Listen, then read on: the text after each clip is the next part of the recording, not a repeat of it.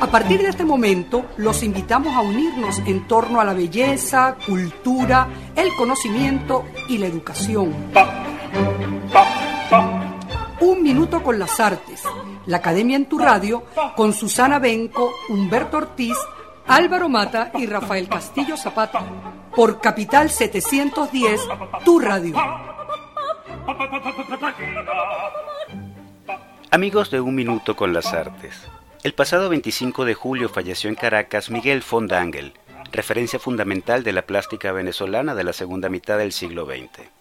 Fondangel fue un artista radical, nada complaciente, devoto creyente de los poderes transformadores del arte y autor de una compleja obra que fue presa de una intensa admiración por parte del público y la crítica. En febrero de este cargado año 2021, en un minuto con las artes tuvimos el gusto de entrevistar a Miguel y en nuestra conversación fuimos testigos de su verbo privilegiado, de su enorme capacidad dialéctica, de su preclara inteligencia, así como de los vericuetos de su pensamiento. Hoy, a un mes de su partida, queremos honrar su memoria retransmitiendo ese programa en el que planteó ideas nada fáciles de digerir. Escuchemos entonces atentos lo que Miguel Fondangel tiene que decirnos. Buenos días amigos oyentes de Radio Capital 710 AM, bienvenidos a su programa Un Minuto con las Artes, la Academia en tu Radio. Esta mañana estaremos acompañándoles Nelson Rojas y Raúl Sánchez en el control, edición y montaje, Jorge Duque en la producción y coordinación de la estación, Valentina Graciani en la producción del programa y frente al micrófono Susana Benco, Humberto Ortiz, Rafael Castillo Zapata y Álvaro Mata, todos bajo la dirección de Radamés Pepe Lebrón. Saludamos cariñosamente a nuestra audiencia que va increciendo y también a nuestros queridos profesores. ¿Cómo se portan, niños? Nos portamos bien. Aquí estamos. Aquí estamos de nuevo portándonos muy bien. No nos queda más remedio que portarnos bien, Álvaro. Aquí encerraditos en casa y lavándonos las manos cada rato. Muy Ay, bien. qué, muchachos. no dice lo mismo. Qué muchachos tan ejemplares. Yo no, yo no, yo no me cuido, yo soy muy malo.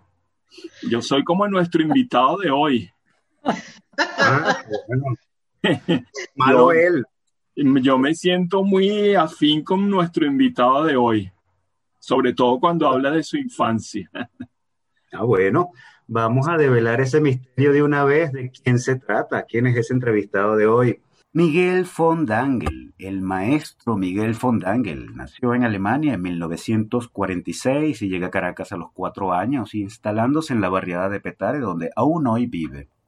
Se inscribe en los cursos libres de la Escuela de Artes Plásticas Cristóbal Rojas, donde recibe el estímulo de quienes considera sus maestros, Luis Guevara Moreno, Rafael Ramón González, Luis Domínguez Salazar y Ramón Vázquez Brito. Por la época conoce a ese mito petareño que es Bárbaro Rivas y cambia su percepción del arte abandonando la Escuela de Artes Plásticas. En lo sucesivo, su formación se torna autodidacta y siempre signada por búsquedas de orden religioso. El sólido discurso plástico de Miguel Fondangel lo han convertido en una referencia ineludible del arte latinoamericano.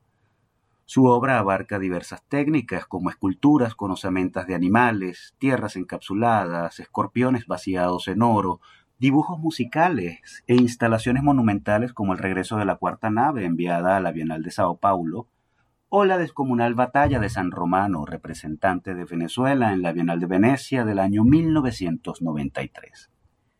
En la década de los años 2000, Fondangel desarrolló la que considera su obra magna, aún en tránsito de completarse con su difusión, El Desesperanto, serie de 100 libros donde encontramos íconos reconocibles de la historia universal imbricados con escritura repasada una y otra vez que develan una lectura del mundo desde el prima de la autocracia. Bienvenido el maestro Miguel Fondangel a un minuto con las artes. Buenos días, mucho gusto. Esperemos estar a la altura de ese currículum. Uno comienza a ser víctima a la larga, con los años que yo tengo, de, de todas las bromas que ha echado y del, del, currículum. Entonces, ahora es el currículum que tiene que hacer a uno lo que queda de uno. Este, y bueno, ojalá que estemos a la altura. Pues. Bueno, justamente Miguel, hablando de estar a la altura después de tanta broma que has echado, eh, vamos a, a, comenzar por lo siguiente.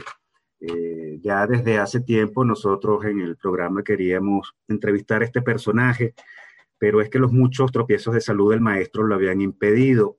Y eso, me gustaría arrancar la conversación con el querido Miguel justamente por ahí, porque como él lo dice, está, vivo de broma, de chiripa, ¿no?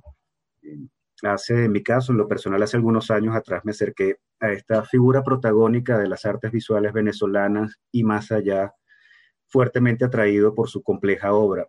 Eh, yo busqué a un artista y conseguí a un maestro y a un amigo. Y es que con Miguel he compartido las conversaciones más interesantes con las que creo yo, maestro, nos hemos tocado el alma. Hemos viajado juntos, eh, hemos compartido lectura, nos hemos peleado, hemos llorado y también hemos reído a mandíbula batiente, ¿no? En fin, hemos vivido, ¿no, Miguel? Aunque quizá la experiencia más intensa, o sin quizá para mí, eh, la experiencia más intensa, difícil y dolorosa que he vivido junto al maestro tiene que ver con el declive de su salud. Eh, y es que en el último par de años Miguel ha sido intervenido quirúrgicamente más de 15 veces, 17 para ser exactos si nos ponemos morbosos, ¿no? Eh, y con nuestra amiga Susana, no pocas veces nos hemos referido a Miguel como un titán. Su personalidad y su obra titánica, por inabarcable, por inagotable, por vasta.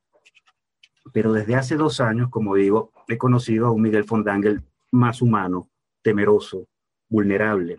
Y es que como él mismo lo dijo en una entrevista de prensa que salió la semana pasada, con su verbo nada complaciente ni, ni mucho menos tamizado, Miguel decía que en los momentos en que mi salud hizo crisis, chillé como una rata pisada por el zapato de un bodeguero, el bodeguero mayor, y eso me hace más humilde, tan humilde que voy a confesar que he aprendido a tener miedo, y que también el miedo es una gracia, difícil de aceptar, claro está, pero estoy en eso.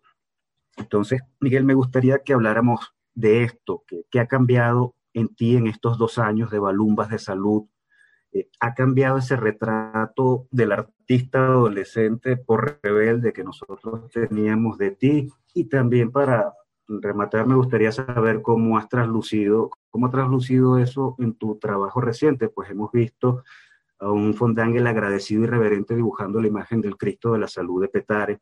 Y más importante, al menos para mí, he visto a un luterano que dinamita los límites de su religión al pintar unas hermosísimas vírgenes proscritas en el luteranismo llamadas vírgenes de la libertad.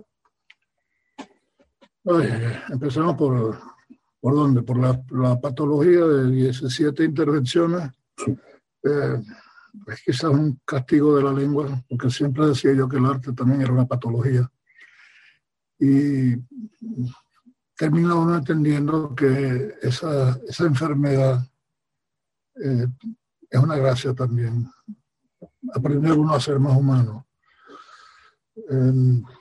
A ver, la última cuestión era la... ¿Cómo ha traslucido esto de la enfermedad en tu obra? el agradecimiento a través del Cristo. Bueno, es, coincidencial el Cristo de la salud de Petare. Es un, icono que está en la, iglesia del dulce nombre de Jesús en, en Petare y este, su, su, labor tradicional era eh, curar pestes y curar eh, epidemias. Entonces lo sacaba el pueblo de Petare a darle la vuelta a la plaza, a, visitar las casas. Y eh, me pareció un poco desconcertante que no se haya hecho eso en, durante esta pandemia. Y bueno, estamos más modernos, estamos más aislados. Y en la medida que vamos avanzando en la modernidad, vamos aislándonos mucho más. Por cierto, se comentaba al principio el, hecho de la diáspora. Yo creo que Venezuela en los últimos 20 años, por decirlo menos, está practicando un tipo de diáspora interna que es bien interesante. Porque ¿qué es la diáspora sino la falta de comunicación con lo conocido, con lo que te es propio, con lo que te pertenece? Y este, ese tipo de diáspora me interesa mucho porque lo estamos viviendo intensamente. Cómo el venezolano se ha ido convirtiendo en un extranjero dentro de su tierra. Eh, quizás nunca dejó de serlo, ¿verdad? Pero en, en este momento creo que es importante como recalcarlo. Entonces el, el, arte como signo de arraigo, como posibilidad de arraigo, sí, creo que eh, eh, interesante la lección que estamos viviendo después de la posmodernidad, de, esa cosa universal del arte en, todos los sitios es lo mismo, una especie de estilo universal. Eh, volvemos, hay un reflujo hacia la identidad mm, de la patria, digamos, por no usar la palabra peligrosa y execrable del nacionalismo. Eh, sí hay un ver desde, desde, desde, el propio eh, situación de exiliado. Eh, plantea un reto enfocar eso de esa manera. ¿Y el miedo, Miguel? Hasta ahora siempre sentí el miedo de amar, ¿sabes? nuestra cultura es propensa a hacerte sentir el miedo de, entregarte, de, comunicarte. Y es una sensación bien, bien interesante, eh, más allá de la humildad que la, la que te obliga a reconocer, digamos. Eh, diría que es una sensación cercana al amor. No sé cómo decirlo de otro modo. Y descubrirlo con 74 años de edad es un regalo, es una maravilla. El hecho de seguir vivo en estas circunstancias, vivo digo intelectualmente, me parece que es fundamental. Eh, el otro miedo es el, bueno, ese que hablaban los compañeros de la salud. Eh, no sé, las informaciones son tan cruzadas, tan, tan confusas realmente. Eh, tengo entendido que todos tenemos que pasar de algún modo por, por, la, por la contaminación, por el COVID. Muy bien, Miguel.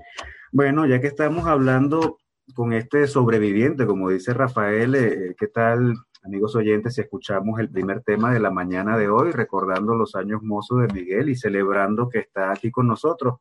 Una canción muy temática a propósito. Escuchemos Pa Bravo Yo con Ismael Miranda. Ya regresamos.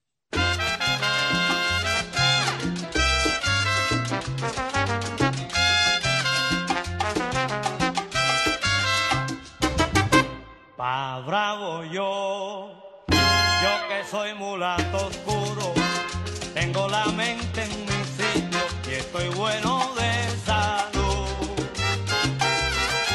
Pa bravo yo, yo que tengo sentimiento, tengo sangre de africano y canto con gran virtud.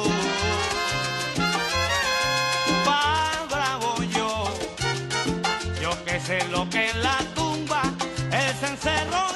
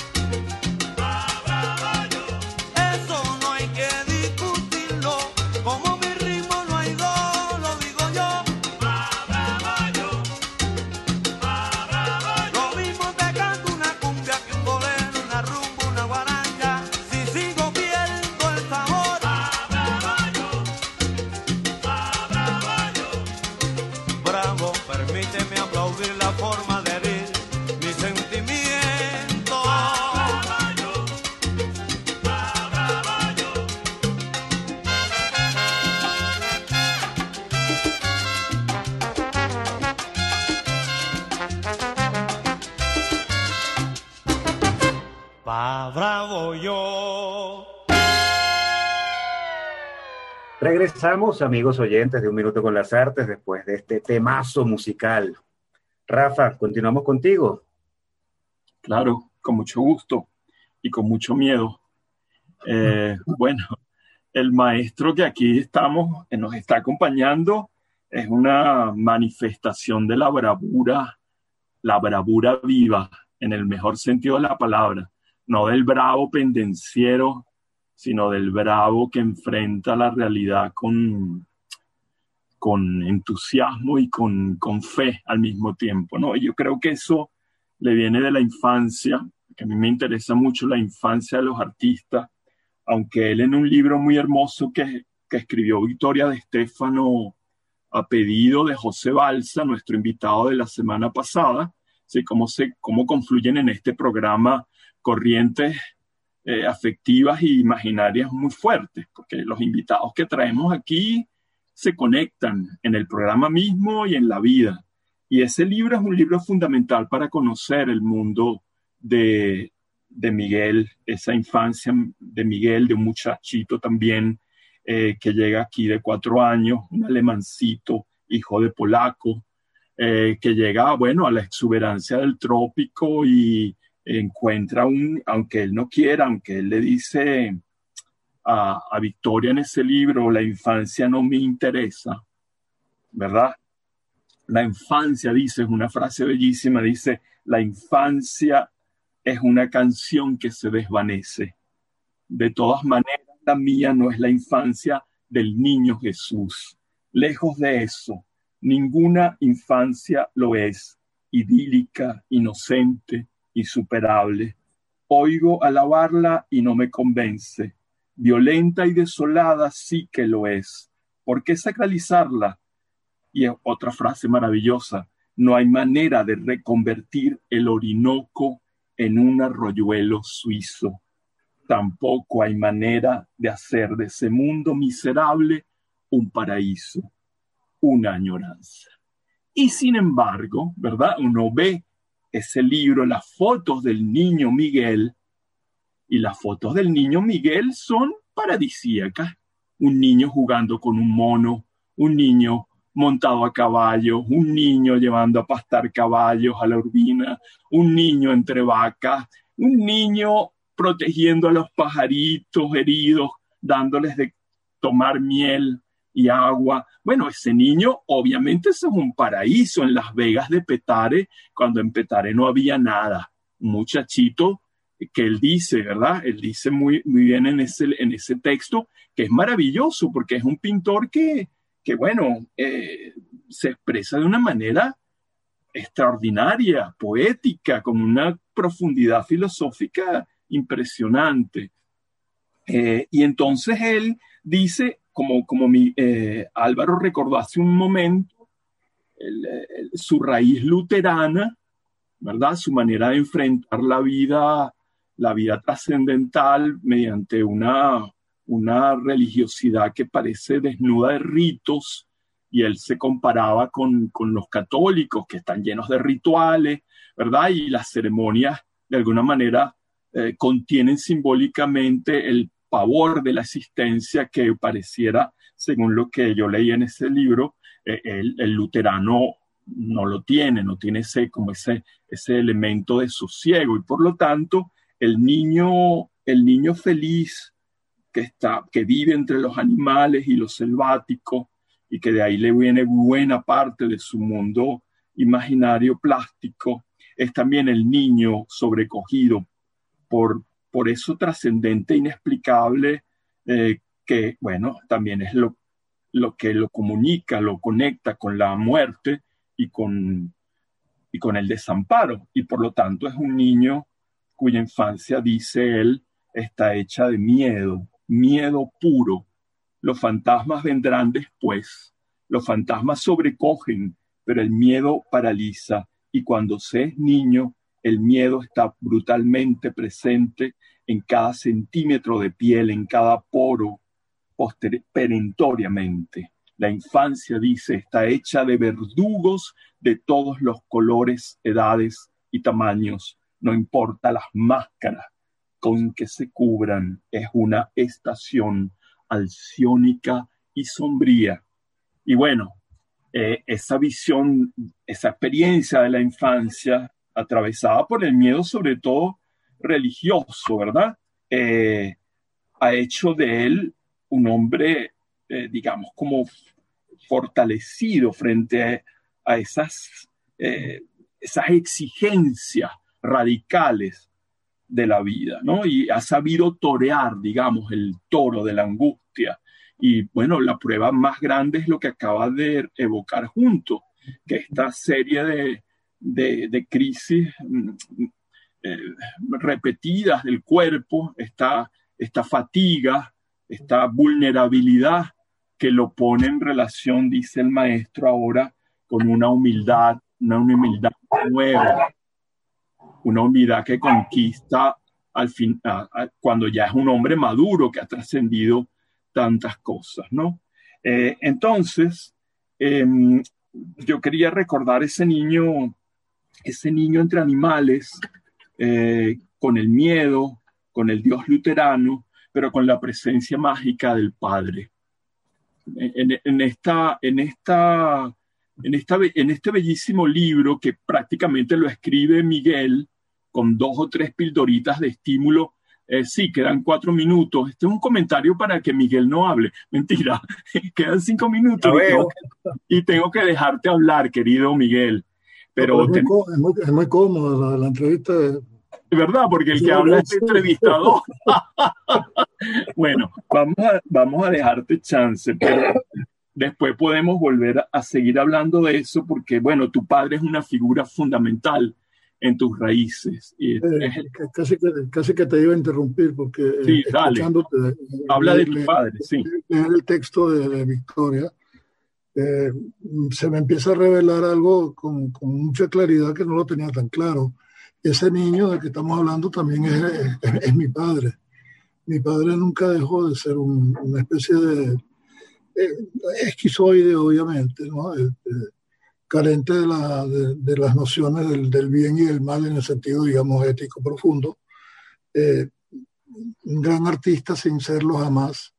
Me decía que, que, había ciertas cosas que uno no debía, no debía hacer, eh, un poco como eh, remitiéndonos al, al Fondangel, a la, a la, aristocracia europea polaca de la que venía.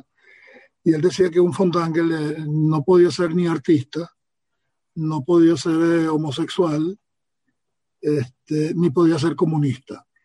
Esos eran sus tres parámetros eh, de, lo que no se debía hacer, agregándole de inmediato que eh, había que disfrutar de la presencia y del estímulo de ese tipo de gente, pero que uno no era eso.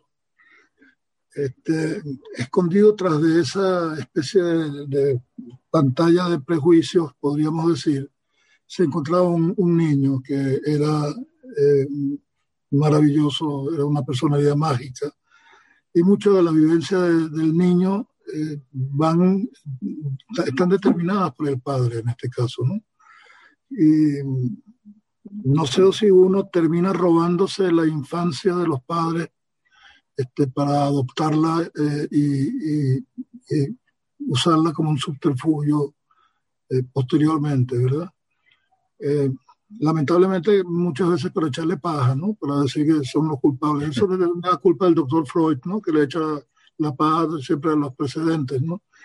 Voy a saber si uno no, no viene desde antes de los padres también, porque mal que bien los padres los hace uno y los padres no son los que hacen a la criatura, ¿no? La criatura la que determina que existan padres, ¿no?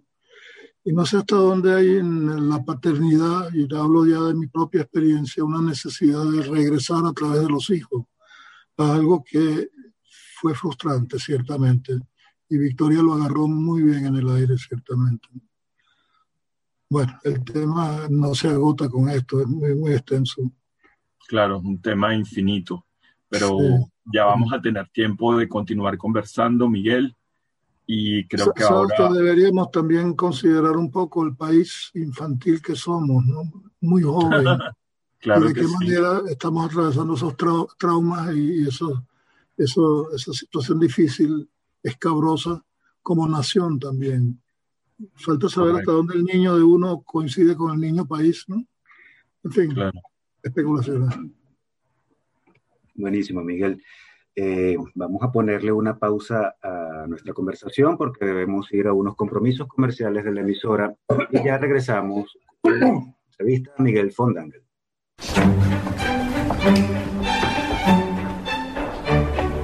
No se aparten del dial.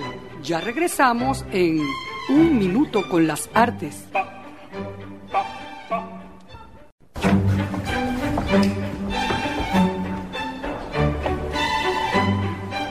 Regresamos, amigos oyentes, después de estos compromisos comerciales de la emisora en nuestra interesantísima conversación con el maestro Miguel Fondangel.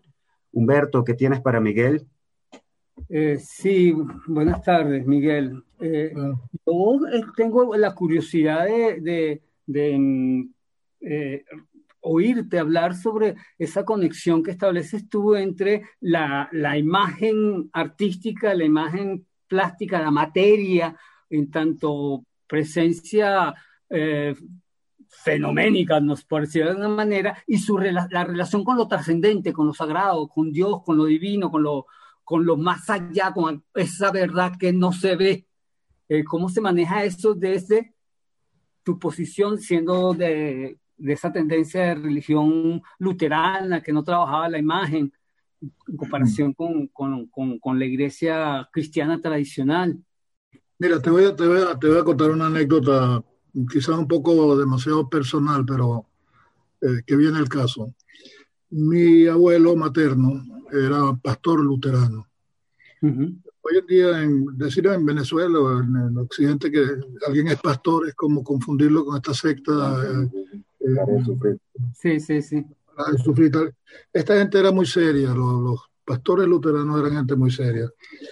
Él, venía de una familia en Franconia, en los bosques de Franconia, paupérrima. Eran varios hijos y no había posibilidad de salir, eran tejedores eh, de, unos tejidos muy, muy bellos, eh, se pueden ver en el museo en, Nuremberg, en el Museo de, Arte Popular, en fin, eh, sobrevivían a duras penas y la miseria era tal que la familia se reunió un día para escoger a uno de los, de los hijos para ponerlo a estudiar con el esfuerzo y la anuencia de toda la familia, que pasarían más hambre de la que pasaban, para poner a estudiar a uno de estos muchachos para salir de la miseria. Sí. Este, escogieron de dos hermanos, escogieron al abuelo mío. Eh, lo pusieron a estudiar. ¿Y qué estudió? Teología. Porque la mentalidad era de que había que buscar la cercanía de Dios, porque la miseria era tan grande que solo con la ayuda de Dios se podía salir de ella. Y mi abuelo Nicolás, entonces, lamentablemente se llamaba Klaus también, este, eh, estudió teología. estudió teología. Y su hermano eh, fue objeto de la burla de los aldeanos porque no había sido seleccionado él. No aguantó la cosa y se ahorcó. Entonces, sobre la base de ese suicidio en la familia, por lo menos en parte de mamá, los suicidios son infames en ese sentido. Van de, quedan de generación en generación, como dice la Biblia, hasta la tercera generación habrá que pagar por eso. Este, ese es la, el costo de la puerta para entrar en el tema religioso. Si quieres profundizarlo, con mucho gusto, pero la historia es un poco ingrata en su inicio. No sé si te respondo de algún modo. No, importantísimo lo que, lo, que me ha tocado, maestro. Muy, muy, importante. Bueno, uno carga con eso y, uno tiene que cargar con eso y uno lo termina haciendo nuevamente con mucha humildad. Oye, yo quisiera retomar un poco esa idea que tú acabas de comentar, Miguel, porque eh, si me permiten, ahorita, ¿no? No sé si me estoy metiendo en el medio de la pregunta de Humberto. Eh, porque tiene que ver la un poco... La libertad, la libertad siempre es impertinente, ¿viste? bueno, fíjate. Eh, voy a retomar una frase que leí de, no sé si fue en alguna entrevista pero tú dijiste en algún momento, no busco identidad, sino que veo desde ella, o desde ella veo, desde esa identidad. Y entonces extraje una serie de ideas de cómo tú estás formando o concibiendo o visualizando esa identidad. Por un lado, heredamos lenguajes foráneos, en efecto. Volvemos al tema de la transculturación que fuera de programa habíamos comentado. Somos producto de una pugna entre las luchas del reformismo o protestantismo contra la imagen, que es lo que acabas de mencionar, y el catolicismo pro imagen en su ideología, en su, en su transmisión de las ideas católicas. En fin, y yo veo que América, vista en su conjunto, de norte a sur, sería tal vez un poco el resultado de este dilema en función de estos parámetros que tú has establecido. Eh, en consecuencia, se produce la expresión barroca. Tu obra es sumamente barroca. Incluso creo que en algún momento, no sé si estoy inventándolo o lo leí porque leí tanto que ya empiezo a mezclar las cosas. Eh, hay una idea de lo barroco como el lenguaje propio de las batallas es decir, recopilación de fragmentos, dislocaciones, eh, comenzar a unificar, a unir, a integrar tanto lo disímil en, un solo parágino. Y en cierto modo es la conclusión que yo saqué cuando yo vi tus mapas, que de alguna forma es tu modo de encarar esa utopía de integrar referencias, geografías, moverlas de un lado a otro a esa manera integrada unificada de ver las cosas y crear tus imágenes. Hay como una ambición de lo absoluto. Y si bien te definí, hablando con Álvaro, como un titán, un titán yo ahora agrego que te veo como un mapamundis. yo te veo como ese gran integrador de realidades, ¿no? Para llegar a esa expresión barroca.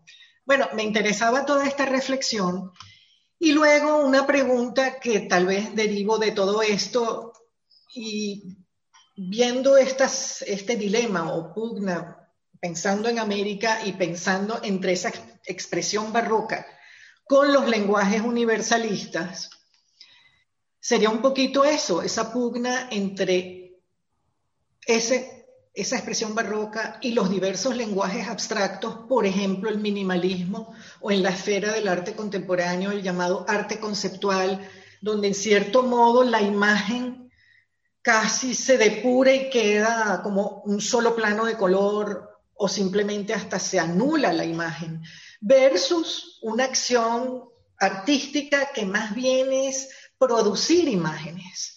Y, y de manera eh, integrada, recargada, muy propio del barroco. Entonces, bueno, quería un poco conocer tu, tu, reflexión acerca de esta pugna. Este tengo un lío, varios programas esto para poder responder. Mira, sí, es largo, es largo, es verdad. Pero si quieres, vamos a la primera parte. No, no, está muy bien, porque eh, vamos por la parte final, que es el conceptualismo, el neoconceptualismo y la disolución de la imagen, ¿no te parece que tiene algo que ver con la iconoclasia? Bueno, ¿No te parece que es una imposición que te prohíbe la sensualidad? Porque el barroco fundamentalmente, más que una acumulación de materiales, es la sensualidad de la materia también. Es cierto, es cierto. Y un poco en tanto el catolicismo, yo no tengo nada en contra del catolicismo, yo tengo, tengo bastante que decir en contra de muchos católicos, pero el, catolicismo en sí es una maravilla y, lo reivindico sin ningún tipo de cinismo. Pues, ¿no? Falta saber hasta dónde el catolicismo puede reformarse desde dentro, que es el intento de los últimos papas. ¿no? Ahora, eh, en tanto al, al, resto de la pregunta, habría que remitirnos un poco a Trento, al, concilio de Trento, pero eso, eso sería algo muy específico y fastidioso para los escuchas seguramente. Dejémoslo como un dato simplemente, ¿verdad? ¿Qué produjo y qué produjo en Latinoamérica? Porque hasta, hasta la época de los llamados libertadores, me atrevo a especular que sobre la fecha, aquí no llegó nada del, del extranjero. La censura era peor que la, la, muralla china. Es decir, nosotros no tenemos noción, no podemos tener imagen, eh, no podemos imaginar qué quiero decir con tener imagen, de los niveles de censura y de estupidización a los que tuvo expuesto este continente. Pero eh, ese es un problema ya quizás más bien político, diría yo, eh, que, que, de orden religioso. Pero con la calidad de político que tenemos, me reservo mi opinión, ciertamente. Y no estoy hablando de los últimos 20 años, sino ahí sí, los 40 ignominiosos años de los que yo soy un producto directo de la democracia y del intento de la democracia. Nos faltó profundidad. Eh, nos fuimos en eslogans, nos fuimos en, en bravuconadas eh, orales. Eh, faltaron historiadores, faltaron pintores pensantes. Eh,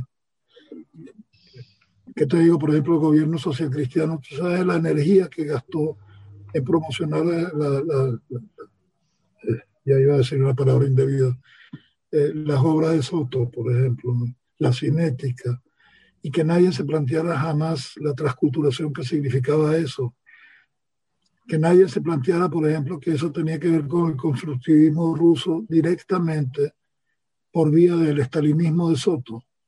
Nadie se plantea eso. Y es peligroso decir esas cosas, todavía hoy en día. Bueno, en fin, ahí te dejo la duda.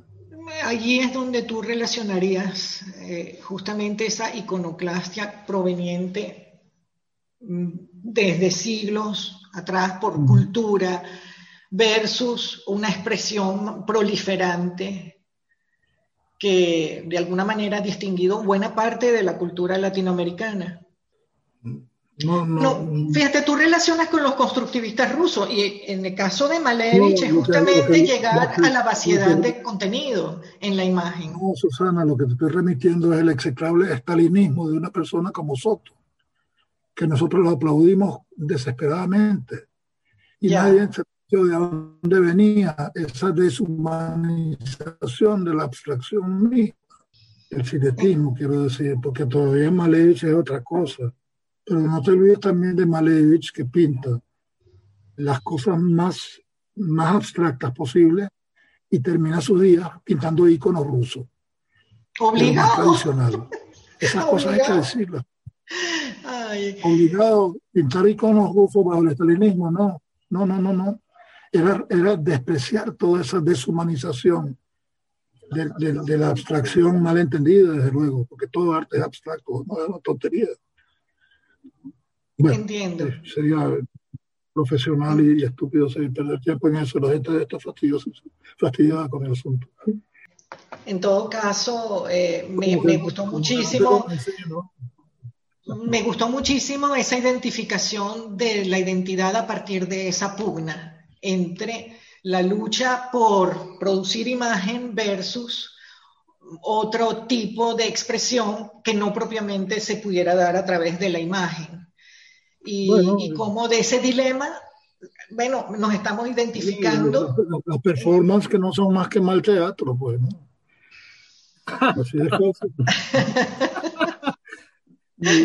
hay, hay, un, hay algo que me parece interesantísimo con lo que usted está diciendo, maestro, que es eso de la espiritualización del arte. Yo mm, eh, cada vez eh, agarro mucho más esa, esa, idea que me, me, encanta porque justamente ahí donde se hace el alma, ¿verdad? es que es una pregunta, le estoy diciendo como para reflexionar. No es ahí donde el alma, lo que es uno, se, íntimamente se, se transforma, se cambia. Para hablar un poco sobre eso. ¿No será que el alma se vuelve espíritu? El alma del cuerpo se vuelve espíritu. Vale, muy hegeliano eso. Mm. bueno, menos mal que no llegamos a Marx todavía, pero bueno, ahí vamos. No, no hemos llegado. Dejémoslo en Hegel entonces. Dejémoslo ahí y no volvemos. Miguel, y ya tocando, digamos, un, tema puntual que, que, lo tenemos en la, prácticamente en la agenda cultural de estos días, Epifanía, la sombra de la montaña sagrada, tu más reciente exposición que podemos ver en la Galería de, Museo, en, el Centro de Arte Los Galpones. ¿Qué podemos conseguir ahí, Miguel? ¿Qué vamos a ver? Bueno, eh, la, la montaña proyecta su sombra y es en la, en la penumbra donde se da la epifanía, no se dan a mediodía nunca, ¿no? Y la epifanía es la, la conversión de lo sagrado a lo sagrado, eh, una anuencia de esa montaña sagrada con la sombra que proyecta. Desde esa sombra están las figuras básicamente del Cristo de la Salud de Petare y, y de, la Virgen, de, de las vírgenes de las que hablábamos. No sé si puede haber otro tipo de epifanía en este momento. A mí por lo menos me ha llegado por ahí. Está abierto al público de miércoles a domingo de 11 de la mañana a 4 de la tarde durante las semanas de flexibilización, mientras que la semana de confinamiento radical eh, será por previa cita con la Galería de Museo. Igual para estos y otros detalles puede revisar, eh, pueden revisar, amigos oyentes, la cuenta Instagram del maestro, arroba Miguel Fondangle. Y nosotros con esto eh, cerramos, ¿no? Se nos agotó el tiempo, queríamos agradecer eh, al maestro por habernos acompañado la mañana de hoy. No, el agradecido soy yo y me pareció muy divertido de paso y eso es importante. Sí, las cosas más serias deben ser divertidas también, ¿no? No, chévere. Yo no mencioné la exposición en la agenda porque se iba a conversar en la entrevista. Entonces, pero me, ya... Me ha sorprendido tu prestancia intelectual, Susana. Fue Ah. muy, muy, muy, muy eh, halagador poderte ver y escuchar. Este, tienes una vivacidad increíble. Esta fue, amigos oyentes, la entrevista que le realizamos al maestro Miguel Fondangle en febrero de este año 2021 y con la que lo quisimos recordar a un mes ya de su fallecimiento. Y nosotros, para finalizar nuestro programa especial de hoy, vamos con la agenda cultural y las recomendaciones de Susana Benco.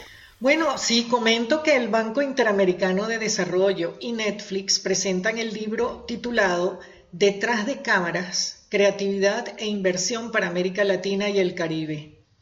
En esta publicación eh, participan cerca de 100 creadores, productores, empresarios y otros profesionales relacionados a este medio y analizan la situación del sector audiovisual en América Latina y el Caribe en el contexto del auge en la demanda propiciado por el streaming y las crecientes industrias nacionales. Bueno, para presentar este libro habrá un encuentro virtual a través del canal del Banco Interamericano de Desarrollo por YouTube el miércoles primero de septiembre a las 10 de la mañana. La conversación será en español con interpretación simultánea al inglés y portugués. El enlace lo podrán ver en nuestra página web unminutoconlasartes.com. Por otro lado, la Fundación Bigot invita a una conversación online sobre el cuatro como instrumento. Para esta transmisión están convocados el profesor de talleres de cultura popular Carlos Díaz y el cuatrista de fama mundial Cheo Hurtado. Hablarán sobre la importancia de este instrumento en los diversos géneros musicales venezolanos, quiénes son sus exponentes y el impacto que tiene este instrumento, sea tocado como instrumento principal o solista. Eh, bueno, será a través de Instagram Live de la Fundación Bigot en vivo el miércoles 25 de agosto a las 4 de la tarde. Eh, también los enlaces pues estarán en nuestra página web. Por otro lado, en la fecunda actividad de la Sala Mendoza, que está celebrando sus 65 años de fundación, abren un nuevo curso online titulado Una tristeza que baila, perdón, la música popular brasileña, que dictará el profesor Jorge Romero León. Este curso cuenta con el apoyo de Archivo Fotografía Urbana. Eh, bueno, eh, hay como tres líneas fundamentales en el curso, la relación compleja entre la palabra escrita y la cantada, la poesía y la música, eh, su papel en la educación sentimental del brasileño, como también del latinoamericano. La inscripción, la inscripción perdón, es libre, lo pueden hacer a través de la página web de la Sala Mendoza, eso sí, es libre, gratuito, pero el cupo es limitado. Y por otro lado, también tenemos que el pasado 21 de agosto, el artista Leonardo Almao, perdón, inauguró en Cacao Cultura su muestra individual presencial titulada La Ruina Invisible. Eh, Manuel Vázquez Ortegas escribió lo siguiente sobre esta exposición. En La Ruina Invisible, el artista Leonardo Almao nos presenta un recorrido a través de memorias encontradas, creado desde la fascinación del autor por el archivo, el hallazgo y el fragmento. En su nueva revisión de fotografías y objetos, la ausencia, el borramiento y la desaparición de la estatuaria nacional se convierte en un tema de cavilación sobre un otro hora de imágenes monumentales, insertadas en un presente irreversible que nos exige enfrentarlo. Eh, esta exposición eh, es en Cacao Cultura, en Valencia, Estado Carabobo, y bueno, toca un tema que es realmente sensible hoy en día, como, como es precisamente el saqueo y la desaparición de la estatuaria monumental en el país. Y por último, quiero comentar que en este mes de agosto el Centro Cultural de la UCAP rinde homenaje al maestro Juvenal Ravelo. Eh, bueno, se suman a este homenaje el Centro de Arte Daniel Suárez, Aguacultura, Incubadora Visual, y se trata de una exposición en dos salas eh, de obras del maestro Ravelo bajo la curaduría de Humberto Valdivieso, montaje digital de Ricardo Arispe y diseño de Adolfo Alayón. Vale además agregar que este homenaje eh, se inserta en la celebración de los 80 años del Centro Venezolano Americano en Venezuela, que es un aliado eh, importante en los proyectos que realiza el Centro Cultural de la UCAP. Y por otro lado, para Juvenal Ravelo también es doble celebración porque vemos y sabemos todos que por fin ha podido concretar su deseo de rescatar por unos años más su mural de la Avenida Libertador. Así que bueno, los felicitamos aquí desde un minuto con las artes. Y es todo por esta semana. Seguiremos en la próxima. Susana, está cargadita esa agenda y bueno, nos unimos a las felicitaciones al maestro Ravelo, por supuesto. Y nosotros, amigos oyentes, de esta manera llegamos al final de su programa Un Minuto con las Artes, la Academia en tu Radio, transmitido por Radio Capital 710 AM. Estuvimos acompañándoles en el control de estudio, edición y montaje Nelson Rojas, en la producción y coordinación de la emisora Jorge Duque, en la producción del espacio Valentina Graciani y un gusto como siempre compartir con ustedes Susana Benco, Humberto Ortiz, Rafael Castillo Zapata y Álvaro Mata, todos bajo la dirección de Radamés Pepe Lebrón. Invitamos entonces a nuestra audiencia a seguirnos en Instagram a través de arroba un minuto con las artes y también por nuestra plataforma web www.unminutoconlasartes.com. Nosotros nos despedimos hasta el próximo miércoles. Y hasta aquí, un minuto con las artes. La invitación es para el próximo miércoles a las 9 de la mañana por Capital 710, tu radio.